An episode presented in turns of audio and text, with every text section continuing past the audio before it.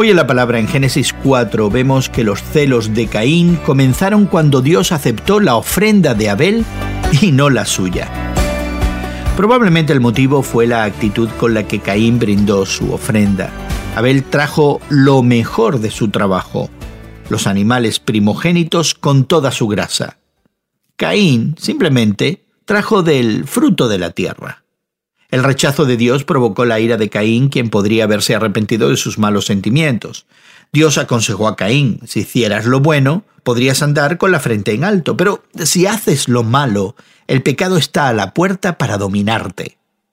Desafortunadamente el pecado entra en el mundo por la desobediencia de Adán y Eva y ahora también afectaba todas las relaciones. En lugar de escuchar el consejo de Dios, Caín mató a su hermano. Pero el pecado de Caín no pasó desapercibido para Dios. Dios declaró, desde la tierra la sangre de tu hermano me reclama justicia.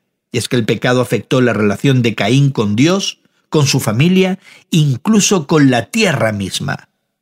La respuesta de Dios demostró tanto una preocupación por la justicia como una intención de ejercitar su gracia.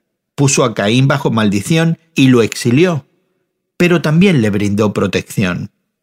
¿Por qué Dios aceptó el sacrificio de Abel y no el de Caín? ¿Qué nos enseña esto acerca de la forma en que nos acercamos a Dios en nuestros momentos de adoración? Hoy en la Palabra es una nueva forma de conocer la Biblia cada día con estudios preparados por profesores del Instituto Bíblico Moody. Encuentra Hoy en la Palabra en tu plataforma de podcast favorita. Más información en hoyenlapalabra.org.